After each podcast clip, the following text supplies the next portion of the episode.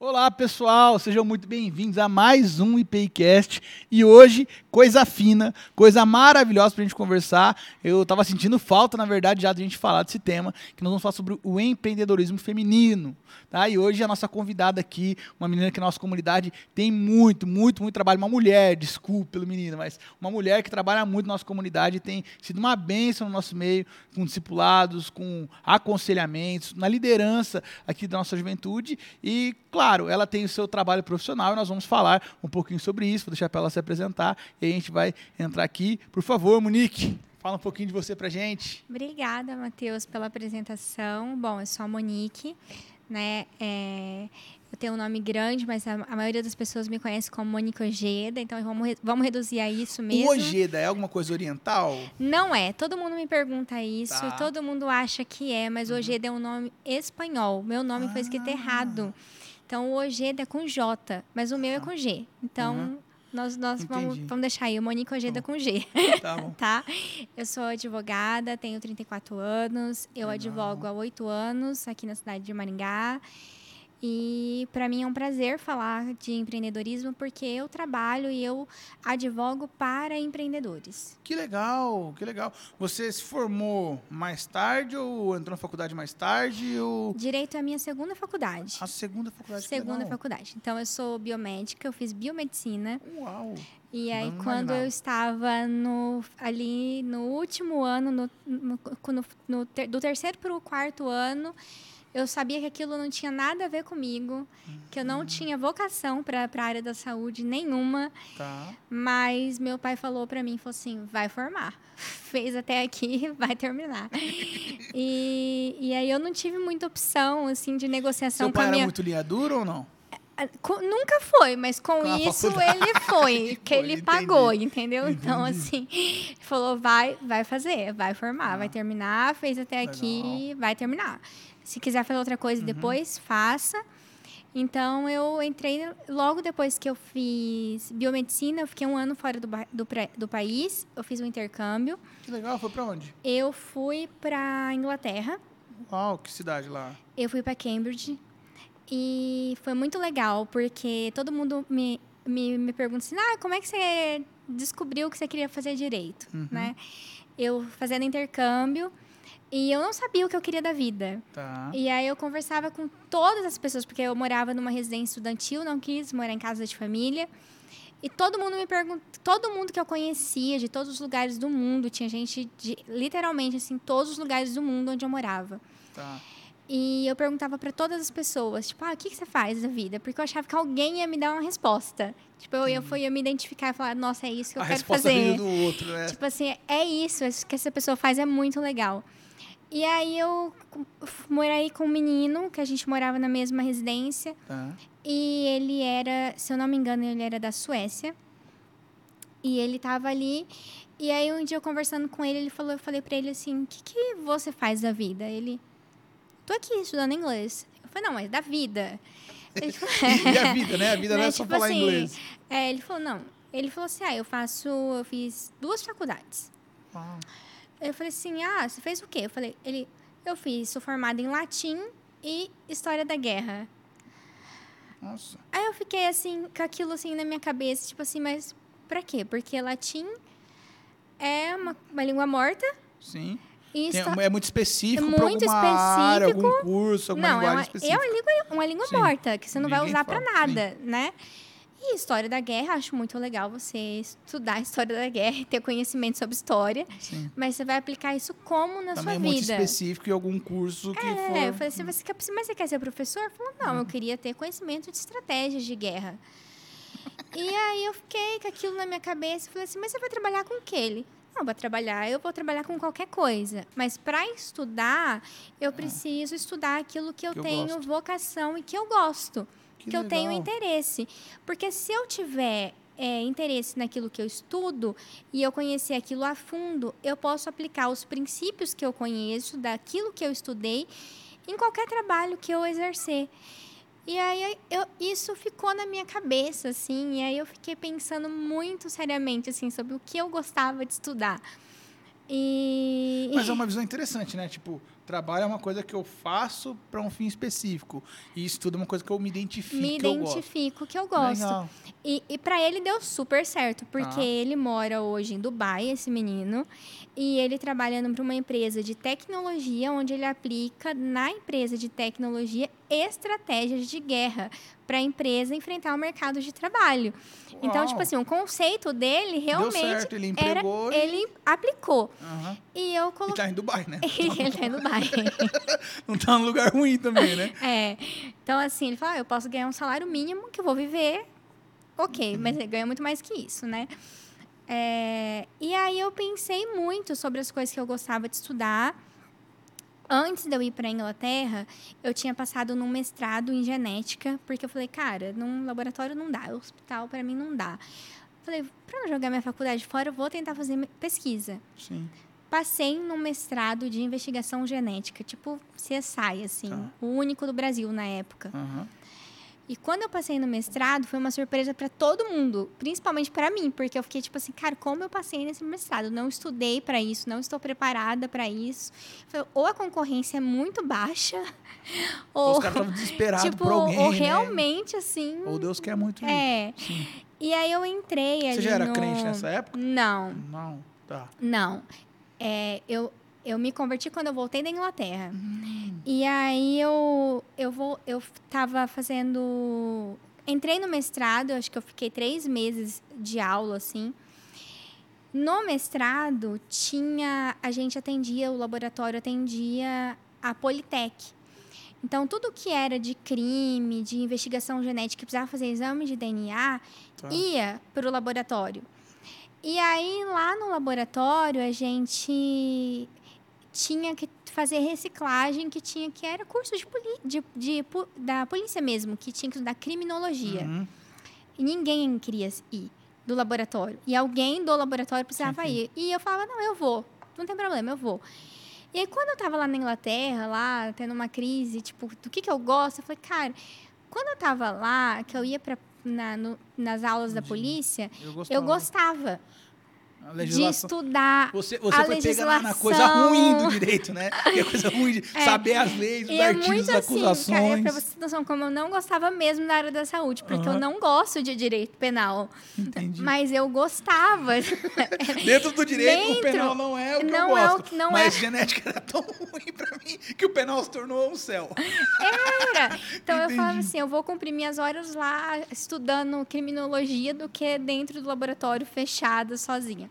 Entendi. E aí eu voltei da Inglaterra e com, com duas decisões. A primeira decisão era, tipo, vou começar outra faculdade. Quando eu Tá. voltei, a minha família estava pronta para, tipo assim, pronto, tomou um jeito na vida, vai trabalhar, vai para frente. Eu cheguei, Vai, vai, dar- vai retornar o investimento. eu cheguei nas meses, falei pro meu pai, pai, tem uma coisa para te contar, ele, o quê? Eu quero fazer outra faculdade. Foi, tipo assim, um choque. Todo mundo ficou, tipo Nossa. assim, quê?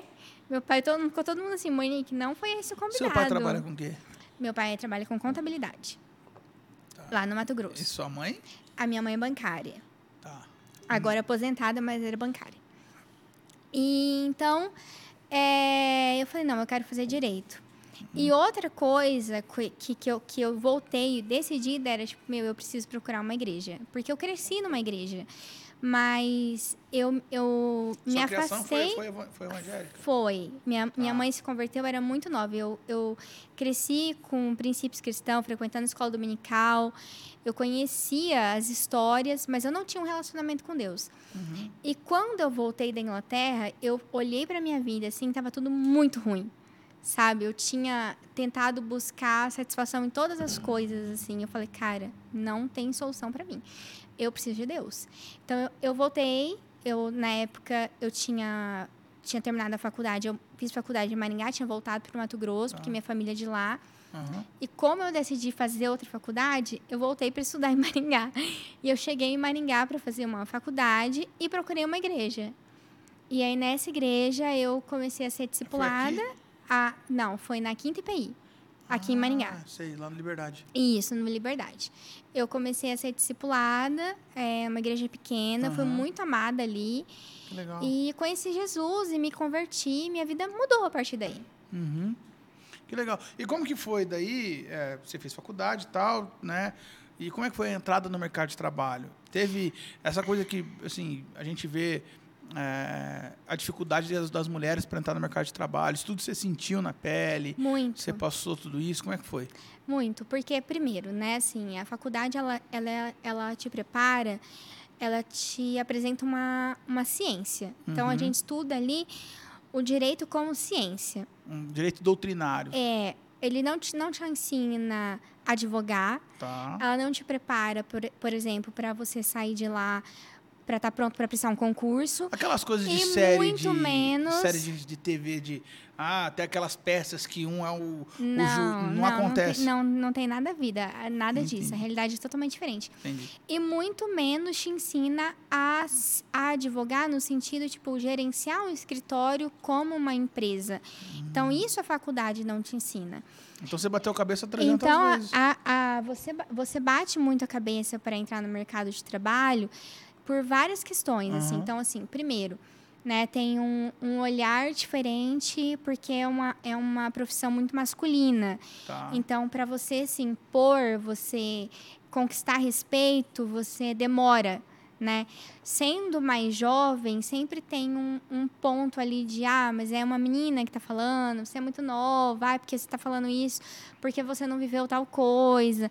Mesmo você sabendo, falar, cara, eu, eu estudei, a minha tese está embasada, tá legalmente, ah, tá aqui Tem, né? tem, tem, respaldo, tem respaldo, tem tudo. jurisprudência, mas a outra pessoa ela chega diante de você e tira sua credibilidade com argumentos assim, tipo, ai, mas é porque você não tem muita experiência, é porque você é jovem ainda, você acredita no judiciário, né? Entendi. Então, assim, isso desmotiva.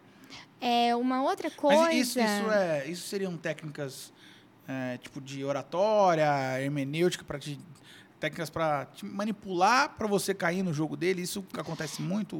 É, acontece isso também, mas eu acho que é um mercado como um todo, sabe? Sim, acho que é tudo. Eu acho que quem se forma em outras profissões passa pela mesma dificuldade. É, é que a, a sensação que eu tenho é que a galera que forma em direito tem esse relato. Do Tipo assim, Uhum. ah, eu sofri muito, os, os advogados são meio é, inescrupulosos. eu acho É, que- exatamente. São ríspidos, sabe? Isso. É, tenta te colocar no bolso de qualquer jeito, Exatamente, uma malandragem. na malandragem. Isso. Quer tirar a sua credibilidade, quer Tá. te diminuir na frente do cliente. Isso acontece muito. Uhum.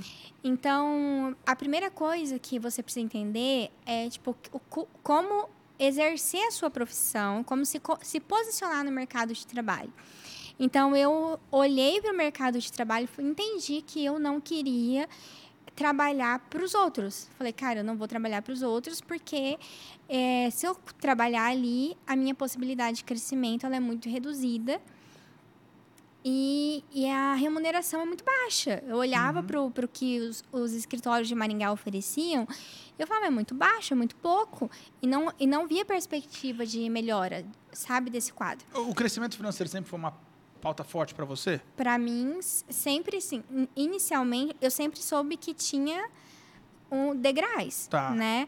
Que você não vai chegar num lugar, tipo, olha, eu acabei de formar, vou chegar aqui e meu ticket vai ser sênior. Não.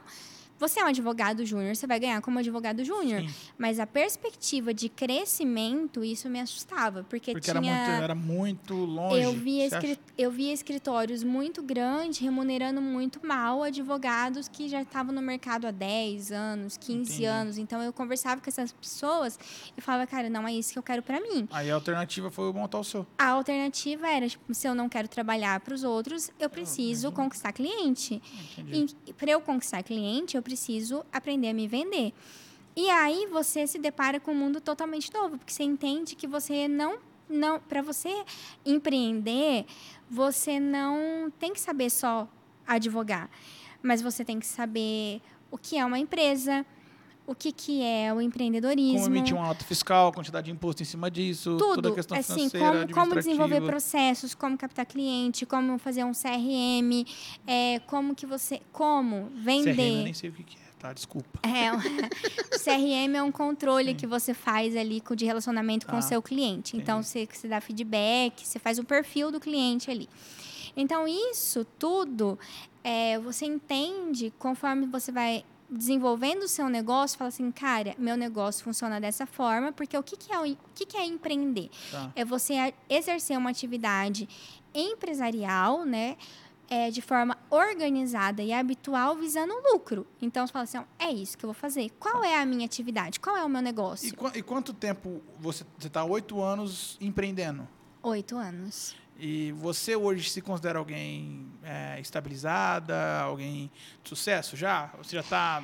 Eu, eu olho e falo, cara, já andei bastante. Hoje, Mas tipo assim, você já é feliz com o resultado do seu trabalho hoje? hoje eu já sou feliz com o resultado do meu trabalho. Cara, que legal. E Isso é uma coisa que é legal, porque às vezes a gente fala de empreender Uhum. e a sensação que eu tenho conversando com a nova geração, né? é, eles querem empreender e ter resultado em 3, 4 anos. Não. E, isso, é- e às vezes eu tenho um pouco desse medo, porque a galera fala de empreender, empreender, e tipo assim, quer empreender pra, tipo, dois, três meses. Não, Não. calma. Não. Né? A gente tá falando de, a gente tá falando de quase uma década, né? É, assim, a, a maioria da a gente tem uma estatística que eu sempre passo, né, pra, nas empresas. A, a maioria das empresas que são abertas, elas fecham nos primeiros dois anos. Sim. Exatamente por quê? Porque a pessoa ela não está preparada para empreender. Ela não tem capital de giro. Então, quando você vai empreender, você tem que ter pé no chão. Então, cara, eu não vou ter um giro de, de dinheiro alto, então eu vou precisar de buscar fazer outros serviços que talvez eu não queira fazer, Mas, mas que vai me dar capitalizar. reco- retorno e vai me manter nesse tempo até a minha empresa girar. Então, se eu precisar fazer Que é diligência para outro que é advogado, coisa de fazer o, eu vou o fazer. fixo para meu variável poder crescer. Exatamente. Então, assim, isso são coisas que você precisa ter quando você quer realmente, você tem um propósito. Fala, eu vou pra lá, Aí eu quero ponto, fazer. o, o gênero feminino mexeu é, um pouco, porque daí a gente está falando de uma mulher que tinha que fazer coisas para outras pessoas e a tendência das pessoas quererem pagar menos. Isso aconteceu? você sofreu isso? isso acontece. É, muito. Assim, é, existe uma dificuldade muito grande na precificação. Eu Tá. acho que isso é assim. Esse é o problema do É um, empreendedor. pro- é um problema.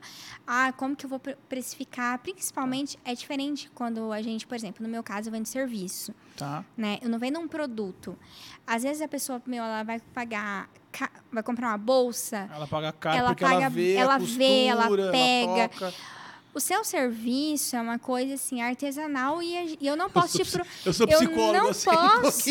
é que é E é pior ainda, porque é Sim. ingrato, porque você não pode, eu não posso te prometer um resultado objetivo. Porque você- o seu trabalho pode ter resultado dependendo do comprometimento e da avaliação em volta, e não necessariamente É, que... e assim, eu vou fazer um trabalho que eu vou advogar, eu não faço sentença. Sim. A decisão não é minha. Vai Então, depender eu da não interpretação do julgo. outro, né? Então, a interpretação, o resultado do, do meu trabalho não depende só de mim. Depende de muitos fatores.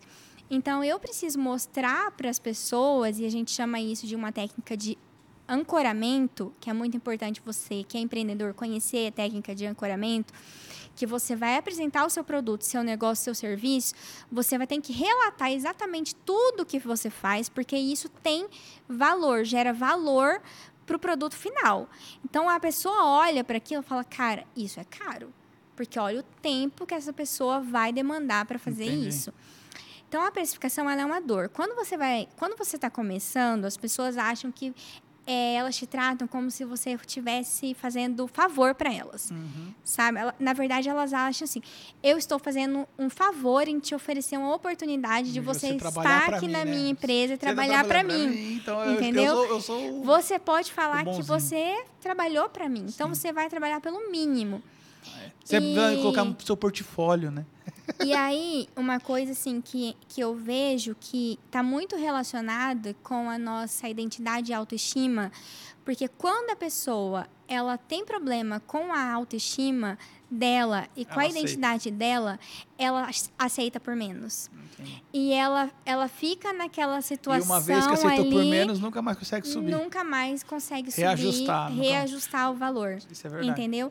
Então, assim, até dentro do Aurora, a gente começou a trabalhar o empreendedorismo exatamente porque a gente, nos discipulados, começou a perceber essa dor na- das pessoas no sentido, tipo, olha, eu formei, eu não sei fazer um currículo, eu não sei por onde eu começo, eu não sei como que eu desenvolvo processos dentro E de uma é que equilibra empresa. isso? Por exemplo, para eu falar, porque é muito difícil, por exemplo, dentro da, da, da ótica do evangelho, Uhum. Né? A gente falar, falar do quão bem a gente faz alguma coisa. Uhum. Né? Principalmente na linguagem religiosa, né? Nós não estou falando mais do evangelho, falando de, do âmbito religioso. Quando a gente fala que a gente faz bem alguma coisa, sempre é avaliado como orgulho, como Uhum.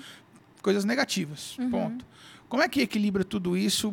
Por exemplo, eu quero empreender, eu sou cristão, eu sou, no seu caso, né, uma mulher, e eu preciso colocar valor no meu trabalho, bem definido, preciso falar bem de mim mesmo, mas não posso me deixar tipo cair no orgulho, na vaidade, nem posso deixar as pessoas terem essa impressão de mim, porque se tiver essa impressão de mim, quebra meu testemunho. Como é que equilibra? Porque daí aí dá para ficar doido, né? Meu, é, a- Aí dá para ficar Aí, doido. pra mim, como que eu entendi isso? É, eu- porque isso já foi um ponto de dor pra mim. Tipo, olha, isso aqui eu tô achando que sou eu que faço, que é mérito meu. E, e eu tenho na minha cabeça uma concepção, tipo, meu, eu, eu sei que todas as coisas vêm de Vem Deus. de Deus. Amém. Né? E, e aí, lendo a Bíblia, Gênesis 1 fala muito comigo a respeito disso. Tá, Porque quando eu leio o primeiro versículo da Bíblia, eu vejo um Deus que é criador. Legal. E eu, eu olho para aquilo e eu falo, cara, Deus foi o primeiro empreendedor. Cara, a criatividade é uma A coisa maravilhosa nas escrituras. Cara, quando Deus, a primeira coisa que Deus revelou sobre ele foi, tipo, para a humanidade, ele falou assim, eu, sou, cara, eu eu sou Deus criador. E aí a Legal. gente continua lendo Gênesis 1, a gente vê ali Deus falando, tipo, assim, olha, eu te fiz a minha imagem e semelhança. Então, se Delegando Deus é função, criador, tudo assim. sabe? É- a criatividade, ela tá em mim. Nós somos reflexo Legal. desse Deus. Então, assim, eu não preciso me envergonhar, porque o Deus que me criou, ele é criador. Sim. Ele é empreendedor, porque ele criou o mundo de forma intencional. Você pode olhar em todas as, as histórias de criação Tem da humanidade. Tem tudo. Sim. A única criação intencional você vai achar na Bíblia Nas escrituras. sim. nas escrituras. Então eu, eu olho de- dessa perspectiva de ser um Deus criador que colocou isso dentro de mim, eu posso desenvolver criatividade, eu posso ser E é legal, é legal que Deus cria, cria empreendendo não necessariamente produtos, mas Produto. ele cria é, empreendendo valor. valor. E é ele me dá valor. Empreendendo relação, né? É Exatamente. Uhum. e ele me dá valor. Porque ele diz o meu valor. Então, se ele diz o Não meu vem valor. do que eu produzo, do que eu ganho. Legal. Exato. Legal. Se ele diz o meu valor, eu não posso olhar para aquilo e aceitar menos, porque senão eu estou em pecado contra, o Deus, contra Deus, sabe? Entendi. Eu olho assim e falo, cara, eu não posso me desvalorizar porque eu tenho um Deus que me valoriza, Entendi. que, que habita em mim. Então, assim, a gente precisa daí, equilibrar isso lutam daí? dando, tipo, glória a Deus com o meu trabalho, sabe? Amém. E como que luta daí também para não chegar no, no outro extremo daí, que seria é, legitimar o serviço é, mal intencionado que cobra valores exorbitantes. Entende que daí, é, se a gente tem um extremo de um lado que é se desvalorizar Aham. por autoestima, como é que eu também não, não me coloco meu serviço no valor muito alto ao ponto de ser uma usurpação Com do, o outro. do bem do outro? Exatamente. Eu acho que, primeiro, né, é a balança da honestidade. Que legal. Né? A gente tem ali. Meu, se você tem dúvida sobre isso, o livro de Provérbios, ele, ele te dá, assim, referências, assim... Balança da justiça, né? da balança de justiça. E você não, não, você tá de acordo, sabe? Você saber o quanto você vale, o quanto que você produz de valor, quanto que você entrega de resultado com o seu serviço, com o seu produto. E quanto aquilo pode ser você- potencial na vida de Exatamente. histórias, né? E você cobrar de forma adequada, sabe? Em relação a isso. É, nunca, sabe? Assim, eu acho que a honestidade é o ponto ali, sabe? Assim, do, da, da balança É um da parâmetro, justiça. é um parâmetro é, equilibrado, né? Não Equilibrado. preciso ir para um lado nem para o outro, posso ficar no equilíbrio e o equilíbrio vai ser o suficiente, né? Porque Deus, eu acho, eu, eu até não sei a sua opinião sobre isso, mas de vez em quando eu fico um pouco preocupado com os exageros em relação a Deus, Uhum. né? Tipo, ah, eu quero a galera fala ah, numa santidade que, poxa, uma santidade às vezes mais santa que Deus. É. Né? Ah, um poder mais poderoso que Deus. Uhum. E, cara, não- às vezes eu vejo Deus tão equilibrado, né? É. Tipo, não é, não é nem o absurdo, nem o pessimismo, nem, nem ser paupérrimo, nem ser milionário, nada contra os milionários, Uhum. né? Mas nem, nem acúmulo, nem desprendimento total, mas um equilíbrio, né? Equilíbrio. De, acho que gente cheia do Espírito Santo é equilibrada. E É. gente cheia do Espírito Santo consegue empreender de maneira saudável. É, Gostei acho. muito do nosso papo, viu? É, é isso. Monique, obrigado. Obrigada Obrigado. a vocês pela oportunidade. Uma- quer deixar uma palavra para a galera? Quer falar mais alguma coisa? Gente, olha, quem quer um encorajamento mesmo, sabe? Assim, para quem quer empreender, assumir um risco, é um risco mesmo. A gente Legal. mata um leão por dia. A gente tem que ser Exercício de criativo, fé. solucionador de problema, enfrentar Legal. as coisas. Mas se isso é um propósito do seu coração, enfrenta, sabe? Amém. Segue. Não, não fica aí no, no- na zona de conforto. Eu gosto de pensar que o empreendedor é aquele cara que entendeu muito bem o texto do derramamento do Espírito Santo lá de Joel, né? É. Os jovens terão sonhos, os velhos terão visões. Uhum. Não importa a idade, você pode começar a acreditar numa coisa que Deus colocou no seu coração, que pode abençoar o mundo, que pode renovar histórias, que pode fazer outras pessoas terem valor através de produtos e através também de novidades. Às vezes você não empreende um produto, né? Às vezes você empreende uma, um serviço, como a gente Um colocou serviço. aqui, uma questão de saúde, e aí a gente pode colocar à disposição de Deus para isso. Muito Uhum. legal. Obrigado mesmo pelo Obrigada, papo hoje. Matheus. Tá bom, gente? Que Deus abençoe vocês. Muito obrigado pela companhia. E até a próxima. Tchau, tchau. Tchau, tchau.